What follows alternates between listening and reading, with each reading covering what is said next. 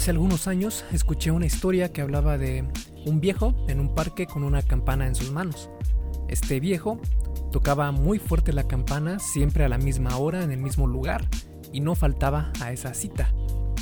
Lluvia, truenos o relámpagos, no había poder alguno que evitara tocar su campana en el parque. Lo hizo por días, semanas, meses, años. Obviamente las personas del pueblo lo tomaron, lo tomaron como loco un niño, lleno de curiosidad, le preguntó al viejo por qué tocaba la campana con tal consistencia. El viejo respondió, esta campana es un espantaelefantes. Si no la toco, el pueblo se va a llenar de elefantes en un instante. El niño, con toda la inocencia del mundo, le pregunta, ¿y funciona? A lo que el viejo le respondió, ¿has visto algún elefante por aquí últimamente? Como probablemente estás pensando, el argumento del viejo es un completo disparate. La relación con los elefantes y él tocando una campana es nula.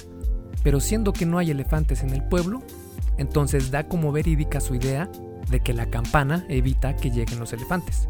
Claro, esta historia nos suena ridícula en este contexto, pero lo mismo pasa con la industria de la nutrición y el fitness y caemos redonditos en ella. Existen muchos argumentos que no hacen ningún sentido o que no existe una relación entre un factor y otro. Eso precisamente es de lo que vamos a hablar en el episodio número 54 del arte y ciencia del fitness, el podcast de esculpetucuerpo.com. Y antes de comenzar, quiero recordarte que este episodio, como todos los anteriores, es traído a ti por Fase 1 Origen, mi curso sobre fitness y nutrición y bienestar y salud etcétera, es todo lo que necesitas saber para comenzar en esto del fitness y está específicamente diseñado para aquellas personas que están comenzando en esto del fitness, que no tienen mucha idea de lo que tienen que hacer y te voy a explicar los fundamentos principales que debes tener en cuenta para tener una mejor nutrición y para transformar tu cuerpo. Eh, también está pensado exclusivamente para entrenar desde casa porque seamos sinceros, cuando estamos comenzando, no a todos les gustaría ir ya a un gimnasio y más ahorita con lo de la pandemia de COVID-19, pues es más complicado todavía poder ir a un gimnasio. Eh, entonces, eh, pensando en esto, bueno, de hecho fue antes de COVID-19, ya tenía el curso de fase 1 origen, porque soy de la idea de que para comenzar no necesitas ir a un gimnasio, eso te lo digo de, de una vez, no necesitas ir a un gimnasio para empezar, pero sí, después si quieres seguir progresando, es mucho más conveniente ir al gimnasio. Así que fase 1 origen es el primer paso, es como su nombre lo indica, el origen para comenzar una vida más saludable desde casa, ¿vale? Así que si quieres checar qué es lo que tiene e ingresar al curso, puedes ir a esculpetucuerpo.com diagonal fase 1 y ahí vas a elegir cuál de los dos. Eh, hay una versión para hombres y una, mujer una versión para mujeres. Y la dirección es esculpetucuerpo.com, diagonal fase 1. Eh, fase 1 es todo con letra y el 1 con número. Fase 1, todo sin espacios, ¿vale? Así que te veo en un segundo para iniciar con el podcast número 54 de la arte y ciencia del fit. Para comenzar este episodio, vamos a empezar con la información, porque hoy en día la cantidad de información que podemos obtener sobre cualquier tema es abrumadora. El problema ahora es saber identificar qué información es verdadera de la que no.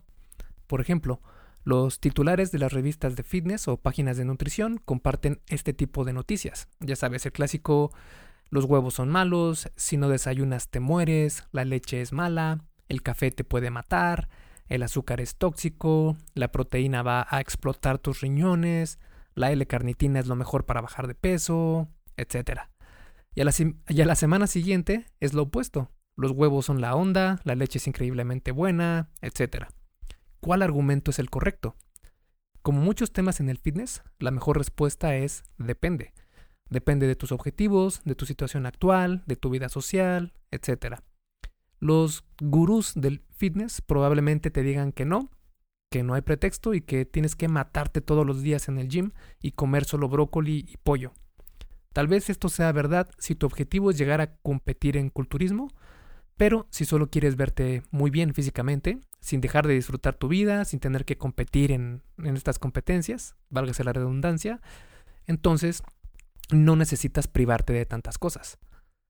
Claro que sí necesitas tener evidencia de que lo que haces es efectivo y saludable, pero es muy diferente tener evidencia de fuentes que realmente respetes y confíes a creer absolutamente todo lo que ves en Internet. Para esto vamos a analizar lo que pasa con muchos argumentos que se encuentran en Internet sobre nutrición y entrenamiento, y estoy hablando específicamente de la causalidad versus la correlación. Y podemos poner un ejemplo en este tema, eh, revisando dos gráficas. En, una eh, se grafican los accidentes en bote en 2015 en Estados Unidos. Y si pudieras ver la gráfica, tiene una forma de pico hacia arriba, por así decirlo, donde en enero, febrero y marzo están... Eh, es una cantidad de entre 90 y 150 accidentes en bote en 2015. Y a partir de abril, mayo, junio y hasta julio, que es donde se llega al pico máximo, se llegan a tener hasta casi mil accidentes de bote y después en julio, agosto, septiembre, octubre empiezan a bajar hasta 181 accidentes en bote en 2015 y en noviembre, diciembre prácticamente ya regresan al nivel base de 80, 90 hasta 100 accidentes en bote. Esa sería la gráfica número 1. Si la comparamos con la gráfica número 2, que habla de la producción de postres helados en 2015, también en Estados Unidos. Y se puede ver una gráfica eh, bastante parecida, donde hay una acumulación en mayo, junio, julio de eh, la producción de postres helados. Y al inicio de año y al final de año la producción es mucho menor, ¿vale? Es una gráfica muy parecida en cuanto a sus datos y en cuanto a temporalidad. Entonces lo que vemos es una correlación que hay con los accidentes en botes en 2015 en Estados Unidos y la producción nacional de helados de, los de las cinco mayores empresas en, en la industria de helados en 2015 y también en Estados Unidos. ¿Ves una correlación? Pues sí, yo también y creo que todos la podríamos ver. Al parecer, ambas gráficas tienen una correlación bastante obvia, más aún en el pico a mitad de verano, que es en junio y julio, y la tendencia bajista en las demás épocas del año. Con esta información, podríamos argumentar que la producción de 21 millones de galones de helado en Estados Unidos nos hace enloquecer y provocan un aumento de 600 accidentes en bote. Esto es un ejemplo clásico de la causalidad versus correlación. Es decir, solo porque dos piezas de información están correlacionadas, no significa que una cause la otra. Es decir, esto es lo que se conoce como una variable de confusión. Una variable de confusión es aquella que es independiente de las dos variables, pero aún así impacta en ambas separadamente. Estos son algunos ejemplos de cómo actúan estas variables de confusión. Por ejemplo, en verano hace calor. ¿Ok? Vale. Entonces, en Estados Unidos, en el norte de Oklahoma, entre junio y agosto, es cuando hay más calor en esa, ciudad. Cuando hay más calor, es un buen pretexto para ir al agua y comer helado. Si revisas los picos de ambas gráficas, resulta que precisamente en esos tres meses del verano es cuando los accidentes en bote y la producción de helados alcanza su punto más alto. Es la temporada donde convergen clima soleado, temperaturas altas, días convenientes para salir a nadar o a andar en bote, y esto provoca que pueda haber evidencia que muestre que los helados están correlacionados con un índice mayor de accidentes en bote. Pero esto no quiere decir que ambos estén relacionados, sino que lo más probable es que en los meses que hay más calor, las personas buscan refrescarse con un helado y visitan los lugares donde hay agua, provocando más consumo de helados y mayor número de accidentes en bote, a pesar que los helados y los botes no están relacionados entre sí.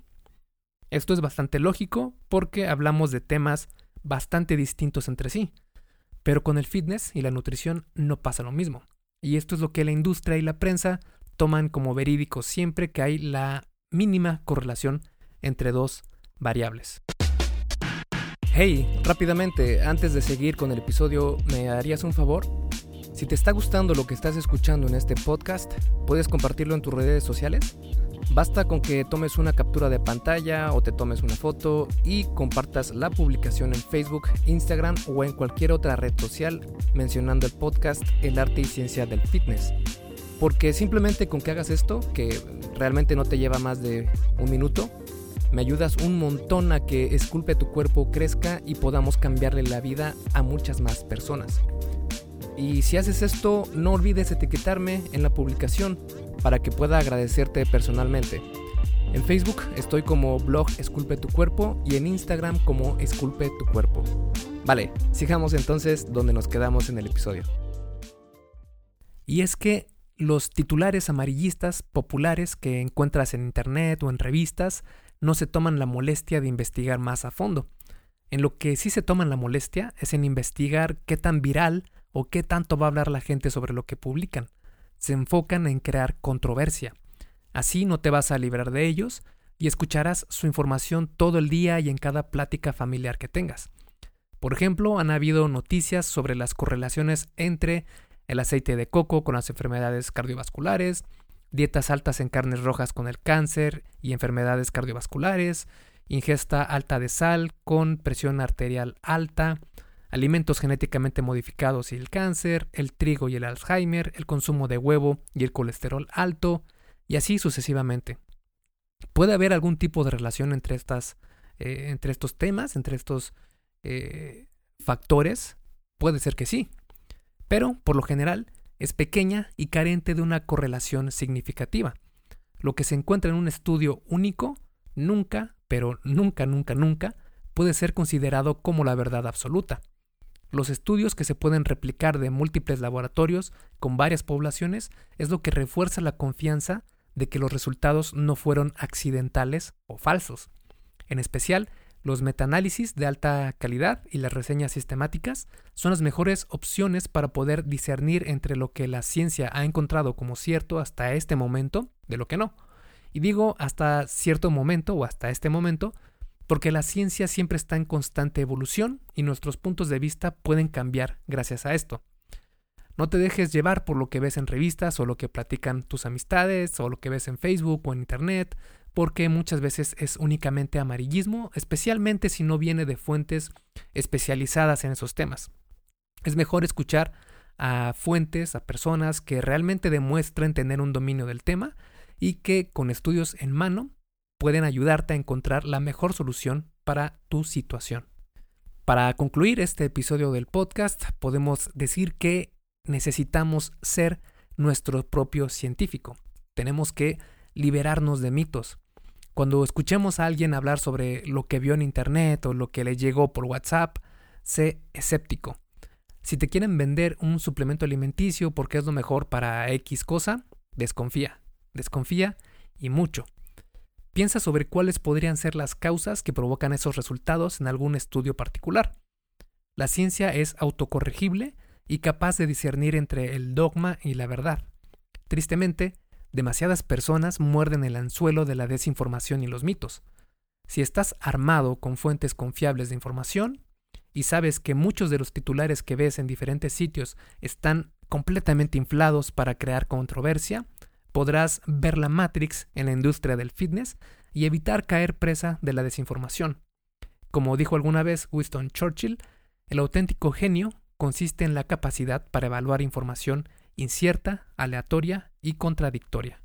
Y bueno, como sabes, mi trabajo se dedica precisamente a esto, a ayudarte a quitarte la niebla en cuanto a información sobre salud y fitness, para que sepas exactamente qué hacer cómo, cuándo, dónde y de la forma más eficiente posible para que tú tengas este poder, este conocimiento y como sabes, el conocimiento es poder.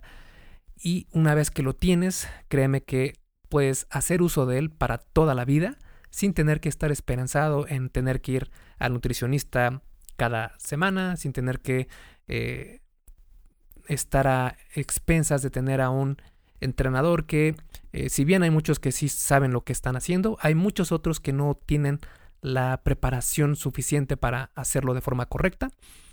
Y eh, pues no los, no los juzgo porque, eh, de nuevo, en esto, del fitness, la información es híjole, muy, muy... Digamos que tienes que filtrar mucha información porque hay mucha información basura, así como también hay mucha información buena, pero siempre hay que saber discernir y eso te lo va a dar tener las fuentes de información correcta. Así que si quieres ver más de mi trabajo, puedes irte a esculpetucuerpo.com y ahí hay mucha información sobre salud y fitness con la ciencia eh, al, día de hoy más actualizada y también obviamente el podcast El Arte y Ciencia del Fitness, que es el que estás escuchando en estos momentos, y también mis cursos fase 1 para hombre y fase 1 origen para mujer también.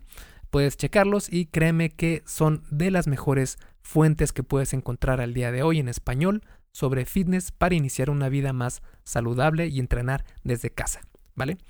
Esculpe tu vida, comienza con tu cuerpo. Y hasta aquí el episodio del podcast de hoy. ¿Te gustó? Si es así, déjame una calificación y tu opinión en Apple Podcast. Es muy sencillo y no te lleva mucho tiempo. Con esto me ayudas a que el podcast suba en el posicionamiento de Apple y así podamos llegar a más personas. Si tienes alguna duda o sugerencia, puedes mandarme un email a contacto. Veo absolutamente todo lo que me llega al mail y respondo personalmente a todos. Puedo tardarme un poco por la cantidad de mensajes que recibo al día, pero ten por seguro que sí te responderé. Gracias por escuchar el podcast de la arte y ciencia del fitness y espero haberte ayudado a aclarar algunas de tus dudas. Y antes de irnos, si te gustó el episodio, entonces probablemente también te gusten las guías para llevar una vida fit real. En estas guías te muestro cuáles deben ser los factores principales que debes tener en cuenta para mejorar tu físico. Son completamente gratis y tengo dos, una para hombres y otra para mujeres. Puedes bajarlas en esculpetucuerpo.com y en la página principal está el enlace. Me despido y nos vemos en el siguiente podcast.